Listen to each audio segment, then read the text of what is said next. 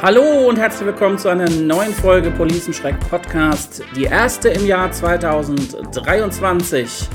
Mein Name ist Thomas Renke und ich bin Versicherungsmakler aus Rüsselsheim am Main und ich freue mich riesig. Und warum freue ich mich?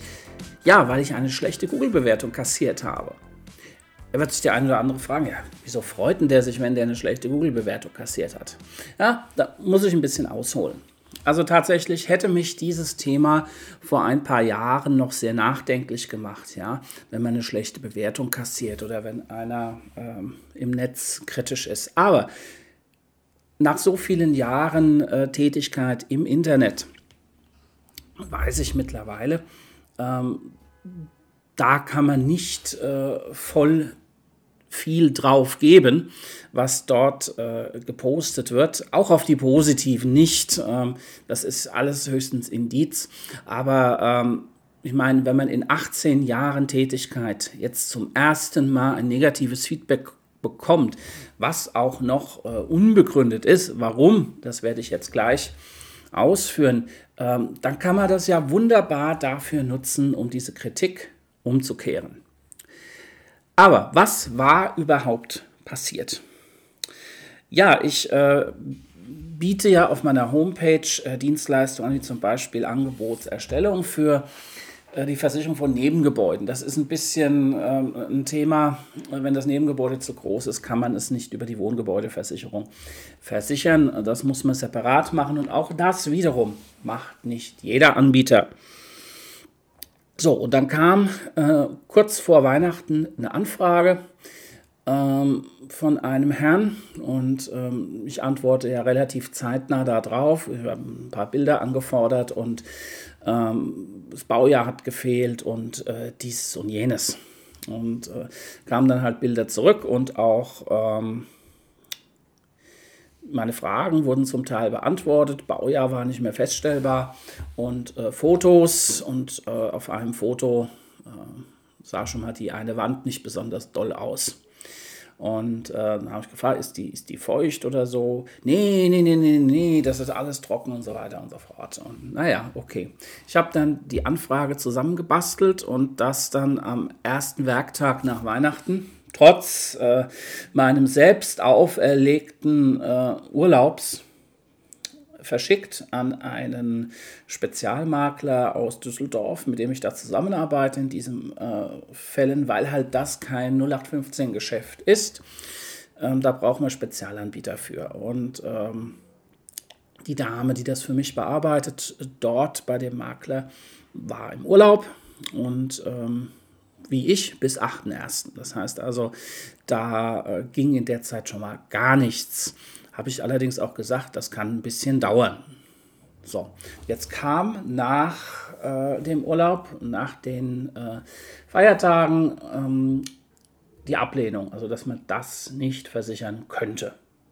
Da habe ich persönlich schon geahnt, weil man ja mit der Zeit weiß, äh, wie da die Einschätzungen laufen. Und ähm, das habe ich dann dem äh, Interessenten mitgeteilt und da habe ich schon gemerkt an der Antwort, äh, he was not amused. Ja, aber das kommt ja hin und wieder mal vor und äh, ja, so. Und ähm, zwei Tage später sitze ich dann abends auf der Couch und kriege eine Push-Nachricht von Google, dass man mir eine schlechte Bewertung gegeben hat. Ein Stern. Ein Stern gab es für mich und ich lese mal vor, was der Mann geschrieben hat. Erst wird man eine Weile hingehalten und dann kommt eine Absage. Wir können es nicht versichern, weil das Nebengebäude zu alt ist und einen Vorschaden hatte, der aber behoben wurde bzw. ein Teil noch repariert wird. Wollen wahrscheinlich nur neue Immobilien. So, meine Antwort darauf lautete, Schade, dass Sie so reagieren. Ich würde Ihr Anwesen gerne versichern, doch leider bin ich nicht der Versicherer und gebe auch nicht die Annahmerichtlinien vor. Ihre Reaktion zeigt mir allerdings auch, wir hätten nicht zusammengepasst. Ihnen alles Gute und nutzen Sie den Kontakt, den ich Ihnen genannt habe. Vielleicht kann man Ihnen da weiterhelfen. Ja, ähm, was soll man da großartig noch zu machen? Es bringt natürlich nichts, ähm, denjenigen öffentlich zu beschimpfen. Man muss darauf eingehen und versuchen, diese negative Kritik, die in diesem Fall sogar unberechtigt ist, einfach umzudrehen und zu zeigen, ähm, dass man zum einen mit Kritik umgehen kann und was eigentlich vorgefallen ist, ähm, damit derjenige ähm, um der ganzen Sache Wind aus den Segeln zu nehmen. Ja? Und das habe ich genutzt, finde ich, hier öffentlich bei Google. Ähm, was ich auch noch gemacht habe, ja, ich habe eine Sprachnachricht ihm per E-Mail geschickt, wo ich ihm dann das Ganze erklärt habe, warum das so ist. Aber äh, dass ich nicht darum bettle, dass er das ändert, sondern das kann er ruhig so machen. Und ähm, ganz im Gegenteil, dass er mich bitte auch äh, bei Proven Expert bewertet. Und war genauso nett und freundlich. Das, das habe ich bis zu dem Zeitpunkt jetzt noch nicht gemacht, das werde ich aber noch tun. Und sage, sage und schreibe, äh, noch nicht mal eine Stunde nach der ähm, Sprachnachricht, die ich ihm geschickt habe, hat er doch tatsächlich das Ganze geändert. Und zwar auf Leider hat es nicht geklappt, aus welchen Gründen auch immer. Nebengebäude, drei Sterne. Ja gut, äh, damit kann ich jetzt leben. Er hat mir auch noch eine E-Mail geschrieben, dass er es wegen der Sprachnachricht geändert hat. Okay, wollte ich eigentlich gar nicht, ähm, aber egal. Ähm, es ist wichtig, dass man die Leute mitnimmt und denen zeigt, was ist eigentlich der Grund? Ich hätte natürlich auch beleidigt sein können und äh, ihn auch noch per Mail beschimpfen, aber warum? Ja, ähm, ja, so eine negative Bewertung ist natürlich nicht fein. Das ist nicht schön. Ähm, und vor allen Dingen, wenn sie un, äh, unberechtigt, unberechtigt ist. Ja. Einen ähnlichen Fall hatte ich auch schon vor äh, zweieinhalb Jahren, wo mich ein Kunde beschimpft hat, weil äh, die Versicherung, die er haben wollte, für sein äh, Gebäude halt teurer war, als er erwartet hat.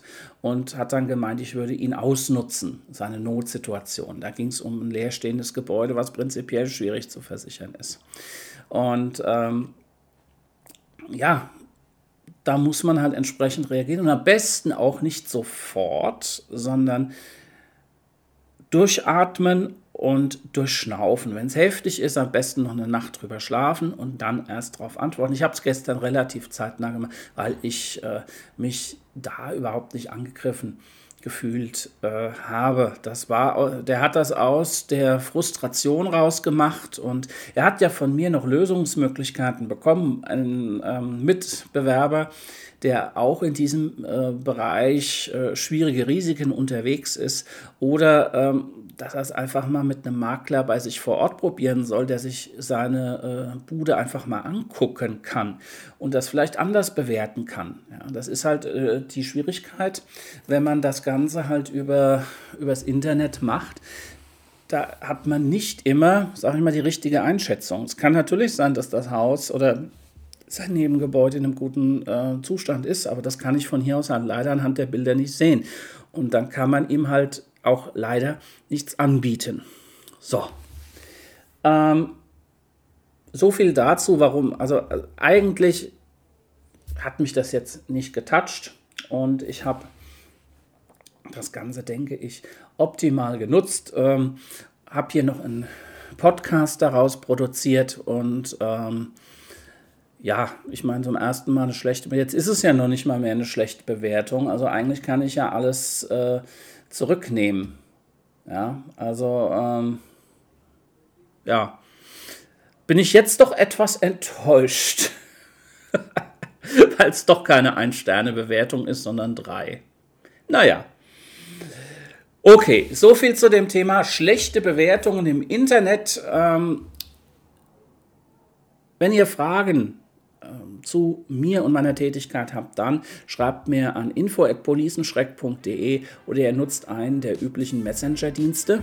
Ähm, ich antworte euch innerhalb von 24 Stunden. Ähm, Ich wünsche euch eine schöne Zeit. Grüße aus Rüsselsheim am Main. Euer Thomas Renker. Macht's gut.